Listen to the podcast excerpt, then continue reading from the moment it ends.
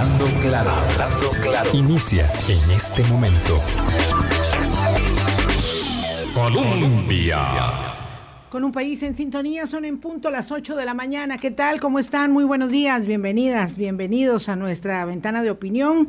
Hoy martes nos encontramos con un tema ineludible por eh, el interés público que tiene el caso en su conjunto y por evidentemente la implicación que reviste el hecho de que dos cabezas de organizaciones empresariales de las más eh, importantes, de las más grandes del país, estén eh, bajo prisión, bajo prisión preventiva de cuatro meses. Esa es la medida cautelar que el juez Hugo Porter consideró idónea y eficaz frente a la ineficacia eh, de la medida de la caución real digamos que para que todos entendamos de la fianza que se había establecido. Vamos a entender en el contexto amplio del caso, de los procedimientos normativos que rigen la materia y de la circunstancia propia de, de un negociado de mm, aparente eh, corrupción en torno a la obra pública, lo que significa este paso del proceso y otros asuntos más que están correlacionados y que son también de mucho interés. Y esta mañana nos acompañan los abogados penalistas Federico Campos y Bernal Luis Salazar para poder hacer ese análisis. ¿Ya los tenemos conectados? Muchas gracias, don Javier Marrero. Don Federico, ¿qué tal? ¿Cómo está? Muy buenos días. Buenos días, doña Vilma. Muchas gracias por la invitación a usted por aceptar, don Bernal Luis Salazar. Un gusto saludarlo aquí en la mesa de Hablando Claro en Colombia. Gracias por acompañarnos también. igualmente, Vilma, un fuerte abrazo a la distancia, igual a don Federico y a, todos los que nos acompañan hoy en la mañana. Sí, imaginarán ustedes este, mm, eh, la, enorme eh, trascendencia que esta decisión ha tenido y quisiera que pudieran explicar desde la perspectiva de su expertise, de su experiencia y conocimiento, eh, la contundencia de la resolución del juez de apelación del señor Hugo Porter, que lo que genera al declarar la ineficacia de la caución real es que inmediatamente entra en vigencia y ahora vamos a ver por qué es de manera tan inmediata, por qué es que se conoce esta resolución antes de las 8 de la mañana y nueve pasadas de la mañana ya están las personas siendo eh, detenidas, en el caso de Carlos Cerdas y de doña Mélida Solís, eh, presentándose eh, ella misma ante los tribunales para em, darle mm, vigencia a la medida de prisión preventiva. Tal vez ese asunto podríamos eh, como separarlo de una vez para entender por qué es que es tan inmediata la prisión preventiva y luego vamos entendiendo por qué la prisión era la medida de acuerdo con el juez Porter. Don Federico. Sí, gracias, doña Vilma. Eh, bueno, en el caso específico de doña Mélida Solís y don Carlos Cerdas, eh, a ellos se les había ordenado prisión preventiva eh, desde que estuvieron, cuando pasaron las dos, o tres semanas que pasaron ahí en las celdas del OIJ, que fue ese el tiempo que duró la audiencia oral de las medidas cautelares, y se les ordenó prisión preventiva pero, y ese pero es la segunda parte, también se les dio la posibilidad de cumplir eh, arresto domiciliario eh, pagando las fianzas que ya se conocen, que son de 3 millones de dólares y 5 millones de dólares, además de impedimento de salida y creo que alguna otra medida cautelar por ahí. Pero siempre estaba como eh, medida cautelar principal la, la, prisión preventiva. Entonces, solo si cumplían con el pago de esos requerimientos o de esos dineros o de esas cauciones que pueden ser en dinero en efectivo, en certificados a plazo, en propiedades, etcétera, eh, podían salir, de lo contrario no. Y bueno, todos supimos que en cuestión de dos, tres días ya tenían cumplidas las cauciones reales y por eso la prisión preventiva no la cumplieron más que, que dos días. Eh, cuando se hizo la apelación, el Ministerio Público eh, apeló esa segunda parte, ese, ese que dije pero, ¿verdad? Porque siempre se mantuvo, repito, como, origen, eh, como medida cautelar principal u original la prisión preventiva. Entonces, al Ministerio Público haber apelado es, esa otra posibilidad que les dieron, que a cambio de depositar esos dineros podían eh, estar en libertad o en arresto domiciliario, el juez acogió esa parte en concreto, esa parte en particular de la medida cautelar alternativa y al haberla anulado, entonces quedó vigente o subsistente la prisión preventiva, que era la medida cautelar principal. Y al no haber apelado los abogados defensores eh, la prisión preventiva, eh, pues inmediatamente se tenía que cumplir, ¿verdad? Porque esa otra condición que se le dio, esa otra posibilidad que se le dio alternativa de ellos salir pagando, por decirlo en palabras claras, eh, el juez la consideró que era inidónea, que era insuficiente, que ellos tenían que estar en, prisión preventiva por los peligros procesales de fuga principalmente, y por eso es que se revocó e inmediatamente se tenía que cumplir o aplicar la prisión preventiva. Don Bernal Luis Salazar, de acuerdo con lo que expresa su, colega don Federico Campos, eh, uno podría inferir, y me dice si estoy equivocada, que el juez Porter ni siquiera tuvo que eh, emplear un minuto de su tiempo en eh, eh, evaluar los extremos de una apelación que nunca se había hecho, que nunca se hizo, que era la de la prisión preventiva que se había establecido justamente el 26 de junio en la primera instancia. Entonces él va directamente al otro asunto, que es el que apeló el Ministerio Público, que es eh, la definición, digamos, de la fianza y de las otras medidas menores que se habían establecido. Entonces, ¿cómo se explica? Digo, es un error, es parte de la estrategia legal que los abogados de la defensa nunca hubiesen eh, apelado la prisión preventiva que se estableció desde el 26 de junio y que eso hiciera que esta eh, implicación eh, tuviera efecto inmediato el mismo día de ayer? La resolución de don Hugo Porter como tal se divide como en cuatro o cinco partes. La primera es donde conoce y vamos a ver, las partes, una vez que el juzgado penal emitió la resolución, analizó tres temas en, en particular. Uno, lo que era con relación a lo que es el plazo de la medida. Dos, lo que era si era o no prudente que se le diera caución en contra o a favor de 11 de los imputados en ese momento estaban privados de libertad. Recordemos que eran 28 personas y en contra de 11 se había pedido la prisión preventiva, en contra del resto se habían pedido otras medidas alternas. Y también se había apelado por parte de la defensa una resolución interlocutoria que fue algo que se llama la prisión instrumental. Eh, don Hugo, cuando se sienta y analiza, en la resolución extensa, 39 páginas, en varias partes, y ahí sí, más o menos complemento el comentario, Vilma.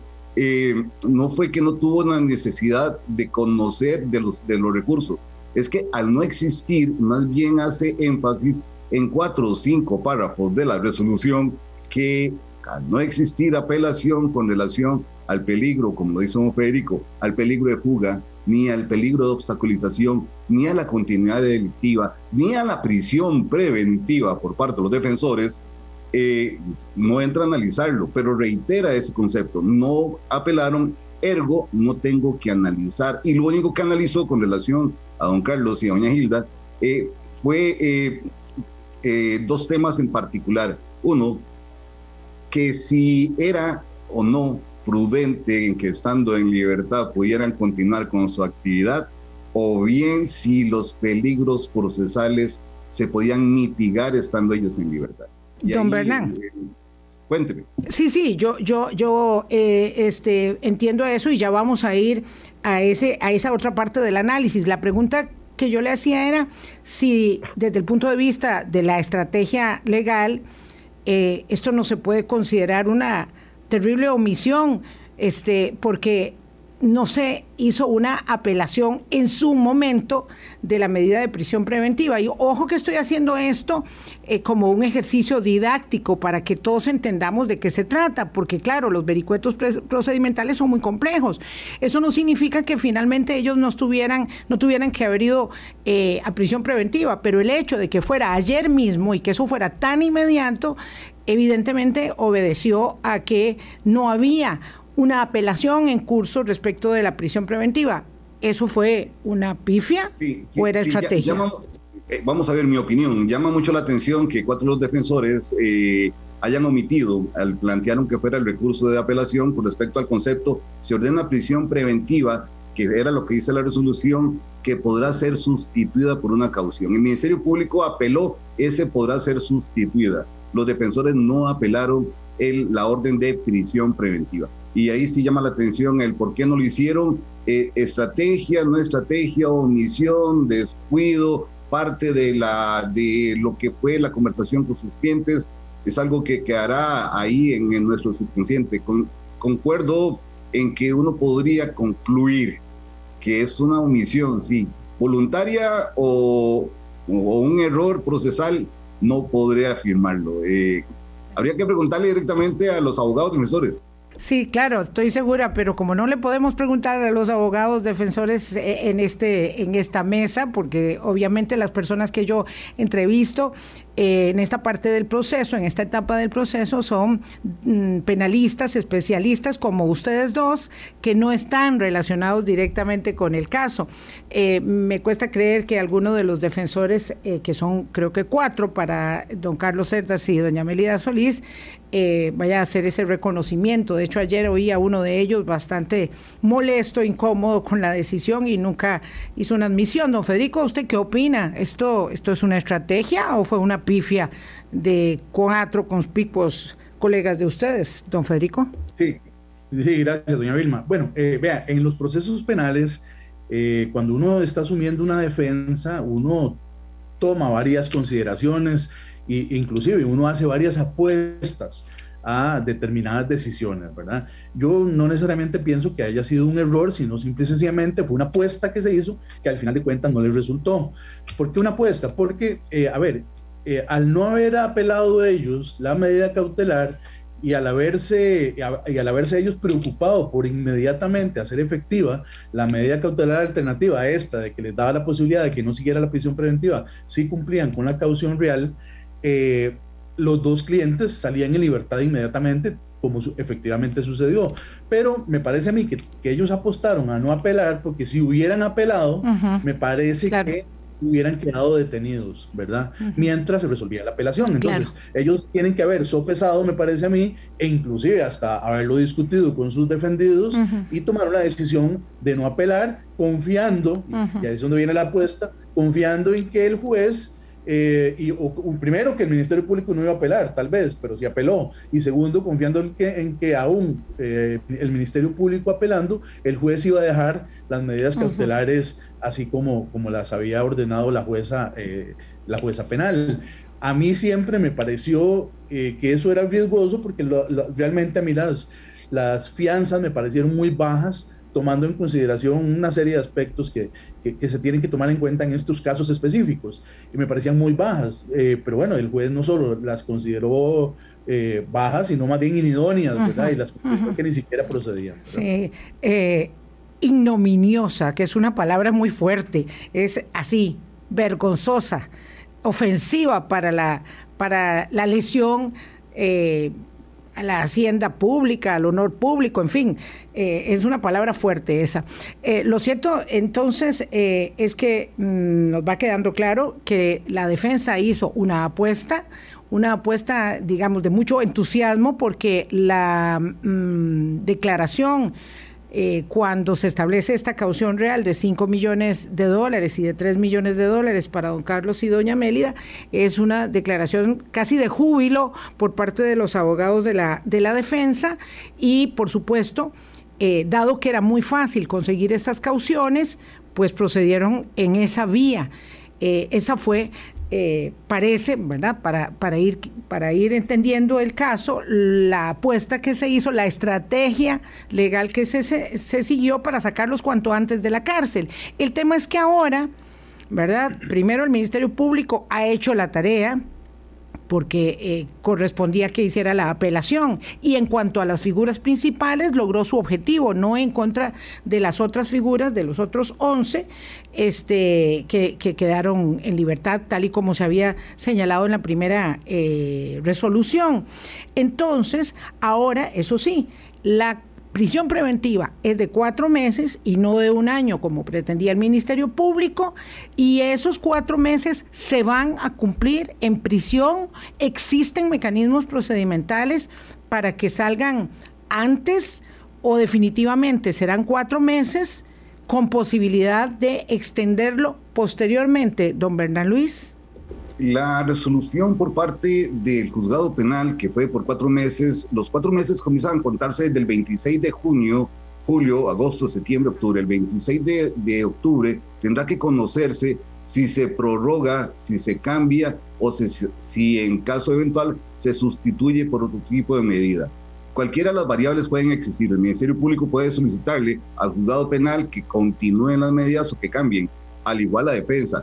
Y en el caso eventual que apareciera algún elemento de prueba que por completo cambie las circunstancias del contenido del expediente, alguno de los defensores, cualquiera, para cualquiera de los imputados, podría solicitar que se analice y que se revise la, la medida que existe hoy en día en contra de algunos de los imputados. Pero que el plazo se debe, se debe llevar a cabo, salvo que por casualidad alguno llegara a enfermarse y que tenga que ser trasladado a algún centro médico, será en los lugares donde el, el, Ministerio de Justicia determine que tengan que pasar. Ya sabemos que doña Mélida va a tener que estar durante algunos días, al igual que don Carlos, en módulos especiales aislados, esperando cuarentena para luego ser ubicados en los módulos que correspondan. Y en el caso de don Carlos, desconozco si ya se definió en cuál centro eh, semi-institucional o institucional va a ser trasladado. Sí, eso no lo sabemos todavía. Eh, sí, don Federico. para complementar lo que dice Bernan, claro. es que la, la ley lo establece es que eh, poniéndosele una prisión preventiva de cuatro, seis meses, ocho meses, etcétera, el juez tiene la obligación de cada tres meses revisarla. Por eso es que don Bernan decía que el 26 de septiembre, me parece que dijo, octubre.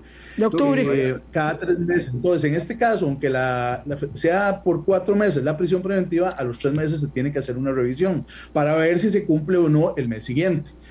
Eh, ahora, cuando ya se llega el A los tres mes, meses, o sea, el 26 sí, de septiembre. Se establece la ley. Ah. Cada tres meses se hace una revisión de la prisión okay. preventiva. Pero obviamente, si se cumple ese mes adicional, porque el juez dice, no, tiene que seguir detenidos porque no ha cambiado nada, igual a los cuatro meses se va a revisar si se amplía a más de cuatro meses. Uh -huh. Y el Ministerio Público solicitará, y, y eso puede eh, extender la prisión preventiva hasta un año en principio, porque así lo establece la ley, pero podría ser inclusive hasta más de un año hasta que se llegue a celebrar un eventual juicio, ¿verdad? Por eso es que hay personas que permanecen en prisión preventiva todo el proceso, desde el principio hasta que se dicta una sentencia, y a veces eso dura dos, tres años. ¿verdad? Y a veces dura demasiado, a veces... Como el caso del padre Minor, ¿verdad? Que sí. Duraron cinco años en prisión preventiva, pero la ley va permitiendo esas ampliaciones, ¿verdad? Ahora vamos a ver más adelante cuánto eh, pesa eh, la opinión pública, eh, lo mediático de los, de los casos en la definición de las medidas. Pero bueno, primero vamos a hacer una pausa. Aclarado estos extremos, vamos a, hablar por el fondo de la cuestión.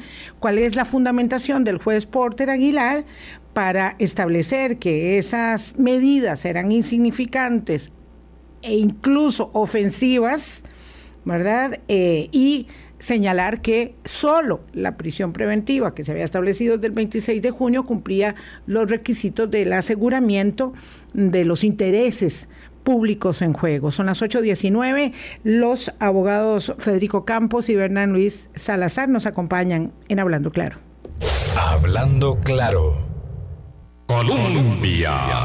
Con un país en sintonía, 8.23 de la mañana, los penalistas Federico Campos y Bernal Luis Salazar nos acompañan hoy para mm, darle contexto a la situación del caso Cochinilla y la deriva que ha tenido la prisión preventiva que entró en vigencia ayer mismo para don Carlos Cerdas y doña Mélida Solís. Don Hugo Porter no ahorra adjetivos cuando escribe. Él dice que las medidas alternativas a la prisión preventiva que estaban en vigencia desde el 26 de junio resultaban ineficaces, insignificantes, minúsculas e ignominiosas. Me refiero tanto a la caución real como al retiro del pasaporte, la orden de no acercarse a un kilómetro de los aeropuertos, eh, tener un domicilio fijo, en fin, esas eh, eh, medidas que acompañaban la caución real de 5 y 3 millones de dólares. ¿Puede ahondar en ello, don Federico, por favor? sí, señora.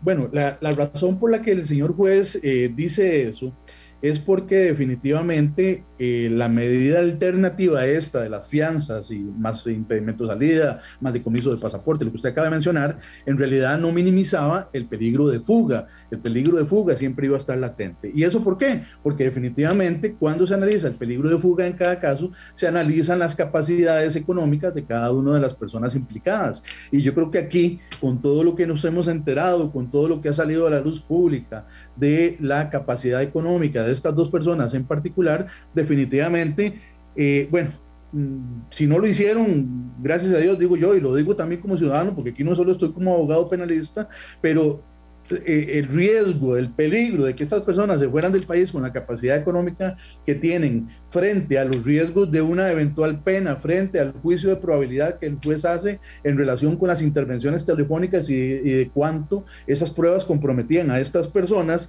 Y no solo eso, sino que también creo que todos fuimos testigos de ello, doña Vilma, la rapidez con la que se cumplieron las fianzas, ¿verdad? 3 millones y 5 millones de dólares en dos, tres días y el retraso que tuvieron fue que cayó un fin de semana, ¿verdad? Pero ya el lunes o martes las tenían cumplidas y no solo eso, sino que una de ellas, bueno, puso propiedades, pero el otro, certificados de inversión por 5 millones de dólares. Imagínense, si usted tiene ahorrados en un certificado de inversión 5 millones de dólares o mucho más, probablemente eh, los peligros de fuga eh, vea, con 500 mil dólares usted se esconde, o muchísimo menos para una persona de estas, se esconde por el resto de la vida en Brasil o en algún otro país del mundo, ¿verdad? En cualquier lado donde no haya tratado de extradición.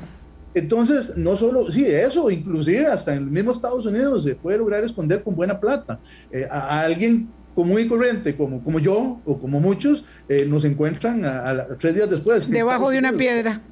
Debajo de una piedra, ¿verdad? Pero entonces, vea, todo eso se valora y definitivamente este, eh, de, es, imposible. En buena lógica, no hay que ser abogado, ni juez, ni penalista para verlo así, pero en buena lógica, una persona de estas perfectamente se podía ir. Personas de 60 años, que en realidad, eh, con la eventual pena que les podrían imponer, no menos de 15 años, que puede ser hasta 30 años, ya eso va a significar el resto de sus vidas en prisión. Entonces, frente a esos peligros procesales, principalmente el peligro de fuga, definitivamente el juez consideró que esas fianzas de 3 millones y 5 millones de dólares eran ridículas y yo lo pienso así, repito, pensando como ciudadano y también como abogado, que no estoy involucrado obviamente en el caso.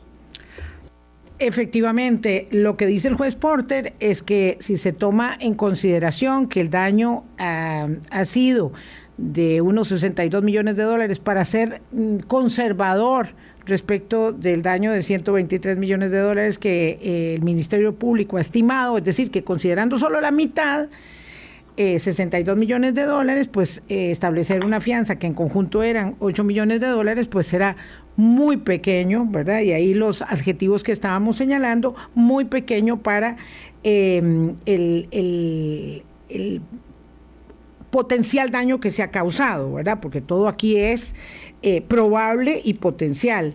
Vamos a ver, el otro asunto también lo tocó don Federico, don Bernal Luis, es que ellos tienen más de 60 años los dos y se exponen a pruebas, a, penas eventualmente que podrían ser de 13 a 46 años de cárcel, eh, dependiendo de los delitos que se les señalen y que se les puedan establecer o probar eh, en algún momento, no sé cuánto, cuánto será eso, cuánto lapso.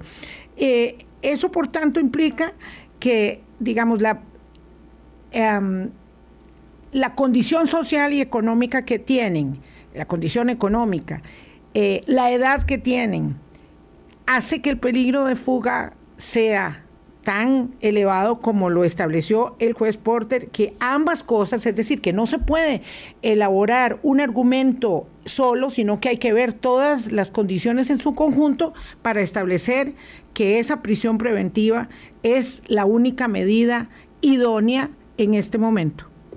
Esa fue la conclusión a la que llegó don Hugo, efectivamente. Incluso señala y reitera que el hecho de que se cancele una suma de dinero no viene a imposibilitar los peligros procesales. Y entre los peligros procesales toma en cuenta, para efectos de considerar que se da ese peligro de fuga, no solamente el que las condiciones económicas de cada uno de ellos, sino también las posibles penas a imponer. Y ahí donde hace referencia en la resolución que en el caso del señor Cerdas podría eventualmente, y aquí me hago un paréntesis, en los procesos penales se investigan hechos. Esos hechos en la resolución se indica que en el caso del señor Cerdas podrían ser de siete delitos de corruptor, fraude, simulación, tráfico de influencias. En otras ocasiones he dicho que es el artículo 1 y siguiente del Código Penal y la ley de corrupción.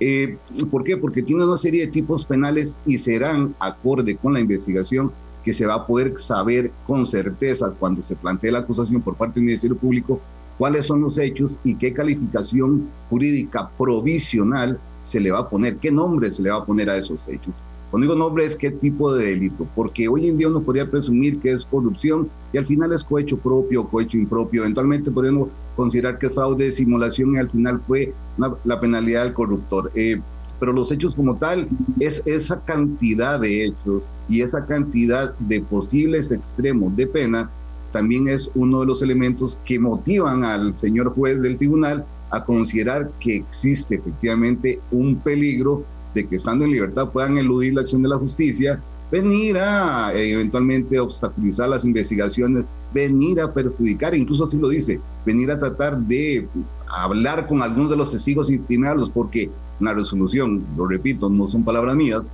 eh, si se tiene como presunto hecho de que estaban dando dinero a cambio de, no sería de eh, obviar que podrían dar dinero también a cambio de que declaren a favor. Y así es lo que se desprende de la resolución. Sí, claro, eh, don Federico, a, eso que apunta don Bernán iba justamente.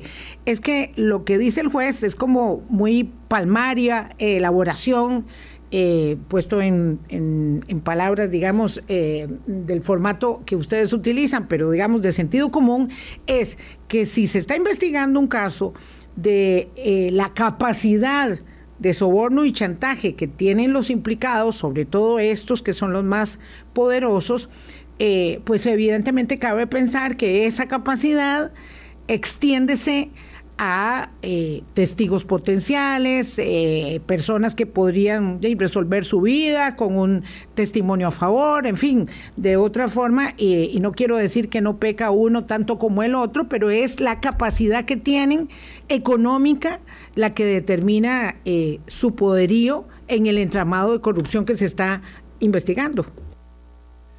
Claro, claro, doña Vilma, creo que el análisis del juez desde el punto de vista lógico en ese sentido es correcto. ¿verdad?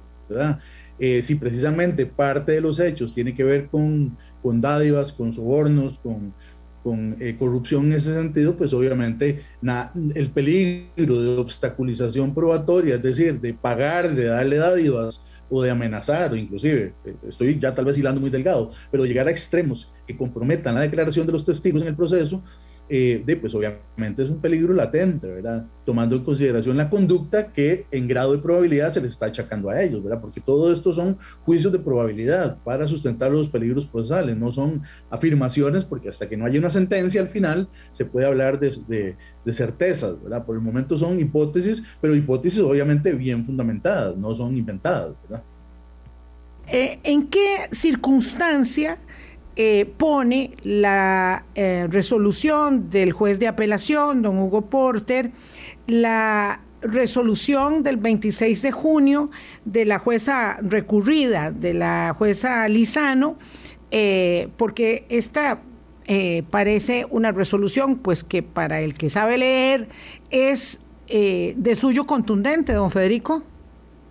Eh, sí, eh, en realidad la confirma en prácticamente en casi todo, ¿verdad? Pero también porque la, a ver, la, logística o la dinámica del recurso de apelación así lo llevó al juez a que tenía que resolver de esa manera. Se presentaron bastantes otros recursos que al final fueron desistidos. ¿Y por qué desistidos? Porque, bueno, fue una buena estrategia de algunos defensores apelar, pero cuando se dieron cuenta que el Ministerio Público no apeló, entonces podían retirar los, eh, las apelaciones y dejar este, firme, digamos, lo que, lo que ya habían resuelto los, otros, los otros implicados. Entonces el juez casi que solo tenía que resolver lo de la las eh, prisiones preventivas o medidas cautelares alternativas de estas dos personas y eh, hay un tema más ahí que está como suelto relacionado con la eh, contratación o no, la, la, prohibición de contratación o no con el Estado para otros implicados, que sobre ese punto en particular se ordenó una nueva audiencia. Pero en lo demás, este, quedó prácticamente confirmada la resolución de la jueza penal. Ahora hablamos de, nos explica eso, pero vamos a ver, lo que yo quiero con esto, ¿verdad? Para que sea un, ejercicio del que podamos ir aprendiendo, porque es una materia eh, en la que todos nosotros, los que no somos como ustedes, no sabemos, es, es que es muy fácil, digamos, en la lógica que se elabora en las redes sociales o en una conversación de café, de café decir, bueno, esta eh, resolución es mejor que la anterior, esta destruye aquella, o sea, son mm, momentos, dinámicas, eh, coyunturales distintas, lo que tuvo que resolverse en primera instancia era, digamos, muy grueso, esto ya va más depurado a la siguiente instancia, son momentos procedimentales distintos, es válida aquella resolución como es válida esta, sobre todo considerando que aquella resolución también estableció una prisión preventiva. Es decir, esa es la, elaboración que me gustaría escuchar, don Bernal Luis. Primero que todo, eh, la gente tiene que entender que el proceso se divide y, y, lo trato de explicar de la siguiente forma. Hay un expediente principal, que es donde se están llevando a cabo las investigaciones, donde se incorpora todos los elementos de prueba, y también hay expedientes a la par, se llaman legajos paralelos. En esos legajos paralelos o en los expedientitos que están a la par se conocen las medidas cautelares. Ya lo que es con relación a... Eh, pueden haber 30 legajos eh, de medidas cautelares, uno por cada uno de los imputados, y eso se van tramitando en forma independiente.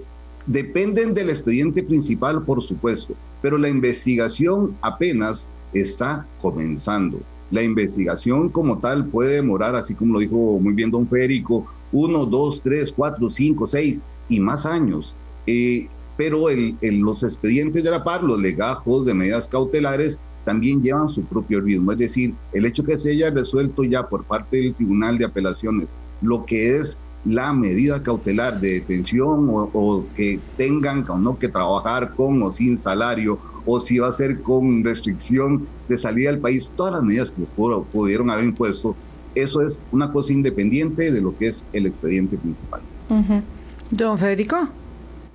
Bueno, exactamente. Estamos en la fase, en este momento, en la fase de investigación y definitivamente la fase de investigación no solo sirve para recabar las pruebas de cargo, sino también las pruebas de descargo, es decir, la que, la que aportan los implicados. Y efectivamente se van depurando eh, y, se van, digamos, desechando y, también contabilizando las pruebas que van a ser, servir o ser de utilidad para la averiguación de la verdad en las etapas eh, posteriores. hay, un tema que todavía está allí eh, por verse, que es el tema que han cuestionado de la legalidad o no de las intervenciones telefónicas. Ahorita vamos a que tendrá que abordarse en cualquier momento por el juez de garantías de la etapa preparatoria para determinar si esa prueba eh, continúa o no continúa considerándose dentro del proceso, porque eso también va a definir si el proceso avanza o no avanza a las siguientes etapas. Sí, ese es, eh, digamos, uno, para usar los términos de, don Bernal Luis, uno de los legados paralelos más pesados este, que seguramente va a llevar la causa y que tiene una incidencia directa en el expediente principal. Vamos a ver, eh, de una vez voy a la pausa, 8.38, y regresamos justamente con eso. Y al final también, ojalá nos dé tiempo, y observamos ese llamado de atención que le hace el juez Porter al Ministerio Público, de dónde se salió la información que era... Eh, privada, confidencial en esta etapa del proceso y por qué claramente hace una exoneración del trabajo de los medios de comunicación. Pausa y regresamos. Hablando claro. Colombia. Con un país en sintonía, son las 8.41 minutos de la mañana. Este martes conversamos con Bernard Luis Salazar y Federico Campos, abogados penalistas, y eh, observamos algunas particularidades del avance del caso Cochinilla, mm, donde hay dos abogados dícese que hay tres opiniones. Vamos a ver si coinciden don Bernard Luis y don Federico Campos en esta. Está instalada la polémica aún respecto de la validez de la prueba mm, de la intervención telefónica, del procedimiento mediante el cual se accede a esa, a esa prueba que es, sin lugar a dudas, digamos, eh, la prueba determinante, el legajo fundamental eh, del caso. Eh, don Federico, ¿usted opina que la prueba es válida? sí, sí, sí, doña Vilma, exactamente. Yo ya lo he manifestado, bueno, en muchos programas y públicamente, que efectivamente desde mi punto de vista la prueba no es inválida y la razón fundamental es, es esta. a ver, no, no podemos pretender porque así se practicaba hace muchísimos años en Costa, en el mismo país, pero desde muchos años para acá la cuestión relacionada con la prueba ha cambiado. No se puede pretender que porque falten puntos y comas, entonces ya cualquier cosita que no se haya cumplido según lo indica la ley, se cae el caso. Genera invalidez de la prueba. Este, efectivamente, el, el, caso que me parece a mí o están, por el cual están abanderados los abogados defensores, obviamente cuando uno está de abogado defensor va a ver, vea, hasta la mínima mosca o el pelo en la sopa, como dicen, lo va uno a buscar para ver qué encuentra y alegarlo a favor de su cliente. Pero en este caso, obviamente yo lo, hago, lo, analizo no solo como profesor, sino también como ciudadano y como abogado. Eh, irse a esos aspectos de procedimentales que no se incumplieron, hay que analizar específicamente si la omisión que se, que se llevó a cabo, que se suscitó, efectivamente lesiona o no lesiona un derecho fundamental. Y la garantía de protección del derecho fundamental a la intimidad de las comunicaciones está en la resolución del juez, no está en los otros trámites o procedimientos que eh, están establecidos en la ley. Esto es parecido, doña Vilma y don Bernan y y los que escuchan, eh, parecido como cuando uno mete una llave malla en una computadora, ¿verdad? ¿Cuál es el paso que hay que hacer para sacar la llave malla? Hay que irse a donde está, ahí en el, en el escritorio, una, partecita donde uno tiene que darle. Sí, aquí era el eh, icono, no se puede arrancar ni un solo tiro expulsar, ¿verdad? Y hay que cumplir con ese procedimiento. Pero si usted no cumple con ese procedimiento, saca la llave malla y no pasa nada. Inténtelo y verá que no pasa nada. Pero que eh, es a eso a lo que me refiero. El agravio, el daño, a la lesión, ¿verdad? El documento no se le va a dañar. Ahora, si usted agarra esa llave malla y hace eso siempre, todos los días, durante un montón de meses o veces que la saca y no, no cumple ese pasito, este, pues ya ahí cambia la cosa, ¿verdad? Pero que una vez eh, en particular no cumpla con ese procedimiento, que un, dos, tres o cuatro veces no lo cumpla, el documento no se va a destruir. Y es precisamente a lo que me refiero, ¿verdad? Usted, como, como buen eh, eh, respetuoso de las leyes y de las reglas, va a cumplir los pasitos que le, dice la ley que tiene que cumplir. Pero si en uno de los casos no se cumple, en realidad este, hay que revisar si hay un perjuicio, si hay un agravio, si hay un gravamen y en realidad bueno, hagamos lo que se llama la supresión hipotética o la inclusión hipotética. Bueno, ¿qué hubiera pasado si doña Emilia sí firma todas las solicitudes de intervención? Pasa exactamente lo mismo. ¿Qué hubiera pasado si el juez no ordena eh, o, hubiera ordenado sin una solicitud del Ministerio Público? Eh, independientemente del fiscal que lo hiciera. Bueno, ahí sí se lesiona un derecho fundamental. Pero hay otro principio, el principio de unidad del Ministerio Público, donde definitivamente, y sobre esto hay mucha ya jurisprudencia, eh, es tan eh, uno solo, el fiscal general, como los subrogantes, como los fiscales adjuntos y como otros fiscales que también forman parte de una unidad. Ese principio de unidad del Ministerio Público también lo están obviamente ignorando, desconociendo y es importante tomarlo en consideración para el análisis de esto. Entonces, para concluir, no hay perjuicio ni hubo agravio por el hecho de que la fiscal general, eh, pudiendo haberlo hecho, no firmó las solicitudes de intervención. Ahora, es un tema aparte que sí habría que investigar por qué no la firmó. Exacto, exacto. Ya, ya vamos a, eso. Responsabilidades administrativas o ya, ya vamos a eso. Sí, este, bueno, primero quiero que don Bernardo Luis opine sobre el tema porque estamos instalados en esta discusión, ¿verdad? De si va a ser válida o no la prueba de intervención telefónica porque doña Emilia justamente firmó la primera pero no firmó las demás.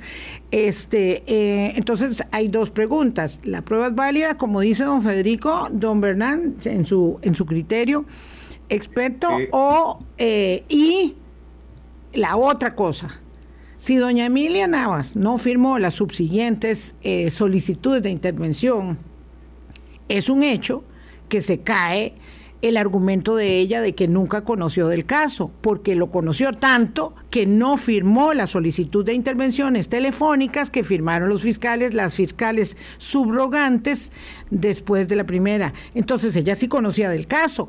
Eh, digo, porque esto le falsea, mucho, le falsea mucho el argumento a la exfiscal Emilia Navas. Sí. Doña Vilma, ella no firmó ninguna. Ah, no firmó ninguna. la primera, no, tampoco la primera, solo que la primera de alguna manera está justificada. Ah, bueno, porque estaba, fuera del país, perdón, perdón, claro. Gracias por hacerme semejante corrección. En efecto, si ella no firmó, evidentemente estaba en conocimiento de que se estaba tratando un caso en el que ella tenía que excusarse por el conflicto de interés del esposo. Sí, voy a dividir la, respuesta en dos. voy a comenzar de atrás para adelante. Sí, señor. Eh, ¿En qué momento es que doña, doña Emilia debe inhibirse? En el momento que su, compañero de vida, eh, el licenciado Campos, eh, ejerce y asume la defensa. Entonces, antes de no tenía ningún motivo para efectos de por qué inhibirse. Y es a, partir del momento en que él ingresa al expediente donde sí se genera la causa. Ese es un tema importante de definir acá, porque uno de los defensores ha dicho que el expediente tiene cuatro años de estarse investigando. El Ministerio Público ha indicado que dos años, dos años y medio. Y habrá que ver en qué momento es que aparece en el expediente el licenciado Campos ejerciendo su posición de defensa. Eh, y sería el motivo por.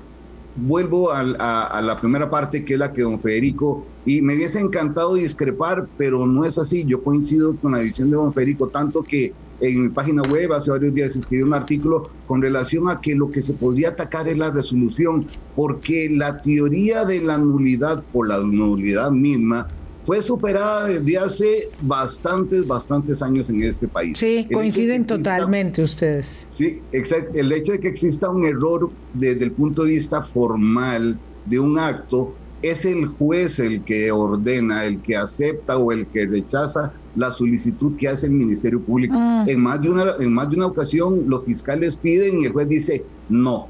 Y no, que, no por esto y por esto y por esto, y el fiscal debe corregir, debe aclarar, debe justificar, debe ampliar y puede volver a plantear y es donde el juez puede decir ahora sí, y quién y en dónde y cuándo. Entonces lo que se ataca es la resolución, no el fundamento. Hay una teoría muy vieja también que es la teoría del árbol enfermo y los frutos prohibidos, que era la que se utilizaba para la nulidad por la nulidad misma. Pero reitero, ya eso es, es, es agua que pasó debajo del puente hace años. Mm, bueno, qué interesante, porque sí, en efecto, ayer conversé con un colega de ustedes y me dice que cree que los formalismos, las formalidades son significativas, son importantes en la defensa procesal. Y claro, ahí habría que ver que eh, eh, en efecto, digamos, poner en el tamiz esta discusión, pero eso será en otra oportunidad, porque como les digo, hay mucha, mucha este, diferencia de criterio con otros, con otras observaciones. Y evidentemente los penalistas defensores van a acudir a ese expediente todas las veces que puedan. Eh, vamos a ver qué tal les va. Lo último, porque ya son las 8 y 49 minutos de la mañana, nos vamos yendo casi. El juez Porter pone ahí un punto sobre la I y le dice al Ministerio Público cómo que esta etapa se hizo pública de inmediato. Y dice que los medios de comunicación no son responsables porque hacen la tarea, pero que quiere que se haga esa indagación. Ya se había hablado por parte del fiscal subrogante este que y del caso Cochinilla particular, el señor Ramírez de que esta investigación se había ordenado, pero el juez le da la razón a los defensores en cuanto a este punto en particular, don Federico. Eh, bueno, efectivamente, eh, el Código Procesal Penal establece la privacidad de las actuaciones. Se supone que en esta fase de investigación no hay acceso a terceros, y eso incluye también a los medios de comunicación, de lo que se está investigando o discutiendo en un proceso penal. Sin embargo, eh, me parece a mí que eh, cuando tiene un caso como el que como este en particular que efectivamente es un caso de interés público porque está de por medio fondos públicos y donde hay no sé 30 abogados más 30 imputados, 60 personas, más los fiscales, imposible. un montón de gente más que tiene acceso, casi que es imposible controlar que eso se filtre a quienes están muy interesados en hacerle ver a la opinión pública lo que está pasando, que es la prensa, ¿verdad? Entonces, eh, bueno, está bien, eh, no debería, pero el no debería no quiere decir que por haberlo hecho o haberlo puesto en conocimiento la prensa de la opinión pública eh, esto, como también lo han dicho otros defensores, que me parece terrible, eh, eso anula las intervenciones, ¿verdad? jamás eso es así, ¿verdad? Ya el, habiéndose filtrado el asunto, sí, por supuesto. Pueden investigar y averiguar cómo se filtró también para socarle la faja a quien haya que socársela, pero eso jamás pone en, en en, riesgo las pruebas ni la investigación. Sí. sí. pues de alguna manera creo que se violan o se le pueden lesionar principios como la presunción de inocencia, ¿verdad? De las personas que... Que, pues, eh, que ya son mediáticamente culpables. Eh, social y mediáticamente. Sí, Definitivamente, pero, pero, eso, claro, y, y, eso, digamos, acude a otro expediente, que es un poco también ya cómo es que hacemos nosotros el trabajo, ¿verdad? Una cosa es tener la información eh, y el criterio, ¿verdad? La precisión, la corrección, eh, para poder darla a conocer, porque hemos visto transcripciones eh, incluso con palabras oeces, con eh, este, representaciones teatrales, en fin, hay de todo en los medios y ahí ya se trata de cómo hacemos el trabajo, cuáles son los parámetros de rigor cuando una circunstancia como esta se traslada, digamos, al ámbito mediático. Pero es un supuesto superado, pareciera, como el supuesto que ustedes aludían eh, de la pertinencia o no, del formalismo o no, de quién firmó la solicitud de la intervención telefónica, es un supuesto superado esperar que una cosa como esta, digamos, no se traslade al ámbito público. Y con esa última reflexión, un minutico, don Bernán Luis, porque ya nos tenemos que ir, pero no quería dejarlo sin opinar de este tema. nuevamente, gracias más bien por la invitación y por poder compartir con don Federico y con todos los que nos acompañan. Eh, los procesos tienen etapas, hay etapas que uno se podría estresar más desde el punto de vista de ser parte de la ciudadanía y uno esperaría que el sistema judicial sea más rápido, más pronto, más cumplido. Pero por supuesto, cuando hay no solamente 30, cuando hay 60, 70 imputados y 30 o 40 defensores aparte del Ministerio Público y muchas cosas por hacer, por supuesto que todo se alarga y lo que hay que, y lo que he dicho en otros lados, es tener paciencia. El sistema funciona. Lerdísimo, pero funciona. Que hay veces que las cosas se pierden en el camino también, pero lo que hay que tener es la esperanza de que en algún momento determinado el sistema va a, emitir una resolución a favor o en contra, pero se va a hacer de alguna manera lo que la prueba determine. Que tengan lindo día. Muchísimas gracias, don Bernard Luis. El eh, informe de estudios eh, de campo de estudios de opinión de campo, dice, de este mes de junio, dice que la noticia más importante del mes de julio es el caso Cochinilla con un 36%, eh, seguido por el caso eh, la situación del COVID, por supuesto, eh, y de eso vamos a hablar, ojalá que podamos esta misma, esta misma semana, pero lo cierto es que reviste un interés fundamental. Don Federico, también muchas gracias a usted por haber venido, ya nos vamos despidiendo. Muchas gracias a usted, doña Vilma, por la invitación y por haberme hecho compartir con mi colega Bernardo. Sí, muy interesante este, aprender de estos temas que son de la, de la expertise, del manejo habitual y cotidiano de nuestros invitados, don Federico Campos y don Bernardo Luis Salazar. Ojalá que ustedes también hayan aprendido, como yo, en esta, en esta audición. Muy buenos días, hasta mañana, pásenla muy bien. Chao. Hablando claro, hablando claro.